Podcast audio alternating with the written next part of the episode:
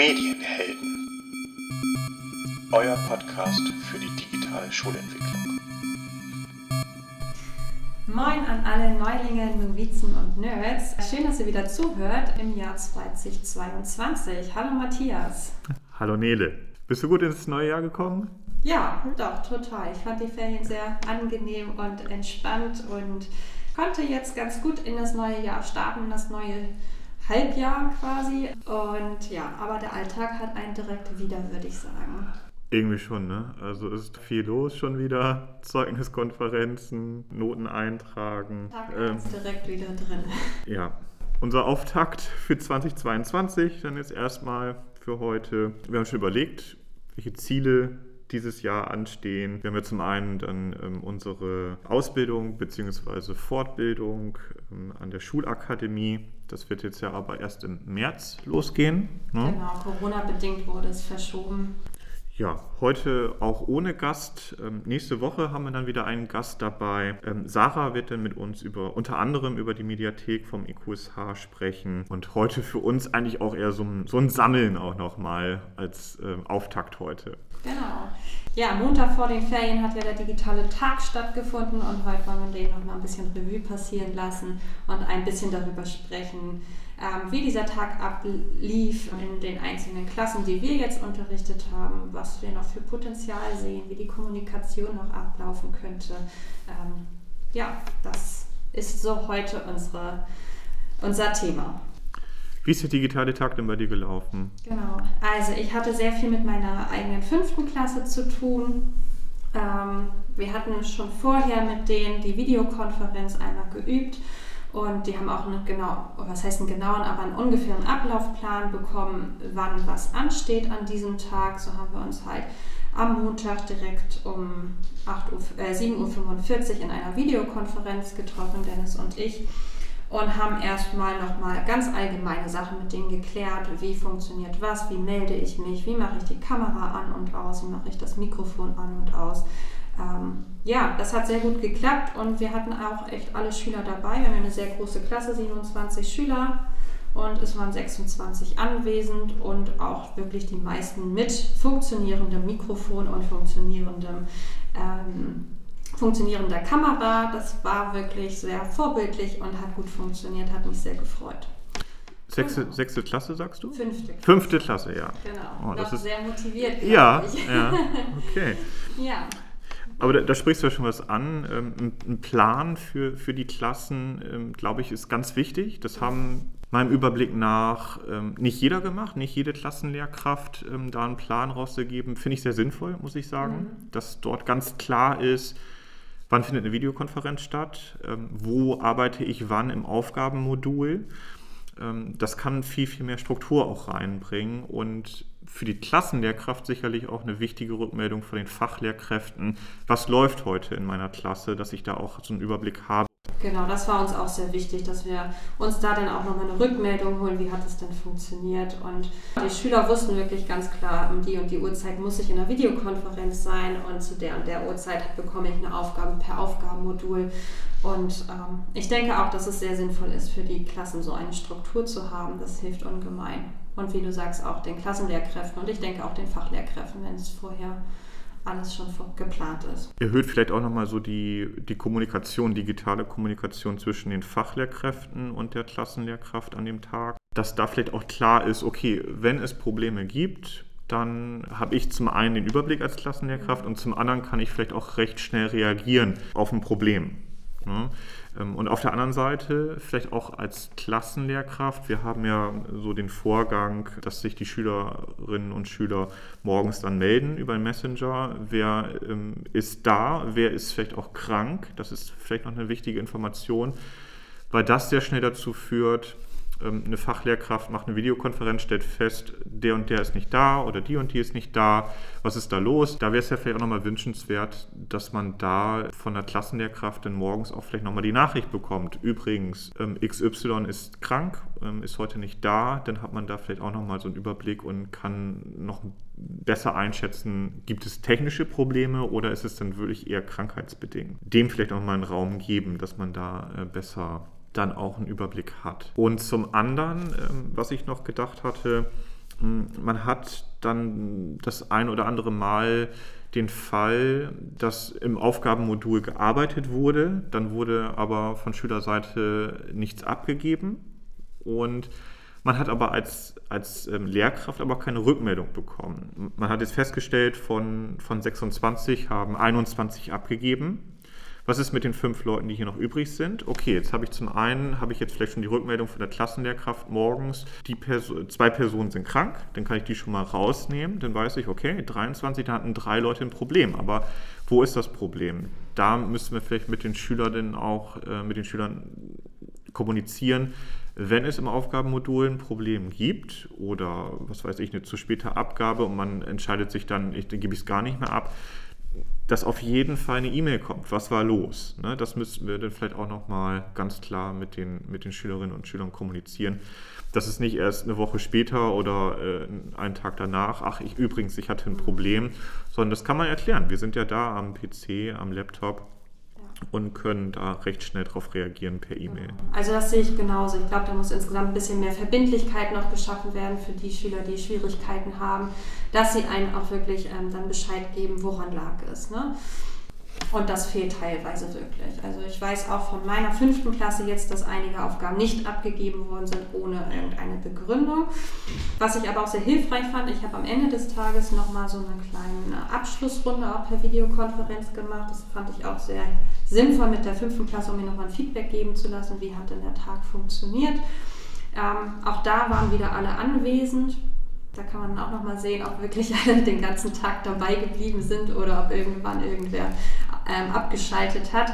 Da kam tatsächlich dann die Rückmeldung, dass es im Großen und Ganzen sehr gut funktioniert hat. Ähm, die Fünftklässler waren dann aber doch auch überfordert mit ähm, mhm. den ganzen Aufgaben, gerade die Schüler, die alleine zu Hause waren und keine Hilfe hatten. Die Rückmeldung kam dann auch nochmal von der Elternschaft, also dass es im Großen und Ganzen sehr gut funktioniert hat, aber es natürlich auch eine Menge an Aufgaben ist, die sie dann bearbeiten müssen, die sie hochladen müssen und gerade die Fünftklässler brauchen dafür ja noch sehr viel Zeit. Mhm erstmal wirklich ins Arbeiten zu kommen und dann natürlich auch mit der Technik klarzukommen, das hochzuladen. Da ist es wirklich wichtig, das regelmäßig zu üben. Und deswegen finde ich es auch so schön, dass wir diesen mhm. digitalen Tag hatten und die Möglichkeiten hat, Möglichkeit hatten, das zu üben. Ich hatte noch ein Gespräch mit einem Kollegen vor den Ferien.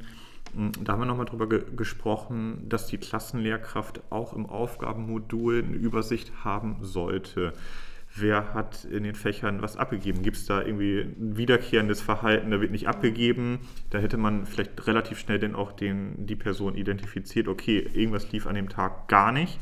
Und dann kann ich nämlich selbstständig als Klassenlehrkraft dann auch ähm, den Schüler oder die Schülerin ansprechen ohne dass mir die Fachlehrkräfte jetzt alle einzeln rückmelden, so der hat nicht abgegeben oder die hat nicht abgegeben. Man hat dann vielleicht dann wieder eine erhöhte ähm, Kommunikation zwischen den Fachlehrkräften und der Klassenlehrkraft und so könnte man es umgehen und man könnte direkt sehen, okay, anscheinend gibt es ein Problem, kann ich selbstständig entweder die, die, die Fachlehrkräfte einmal anschreiben oder direkt dann auch den Schüler oder die Schülerin, die es betrifft.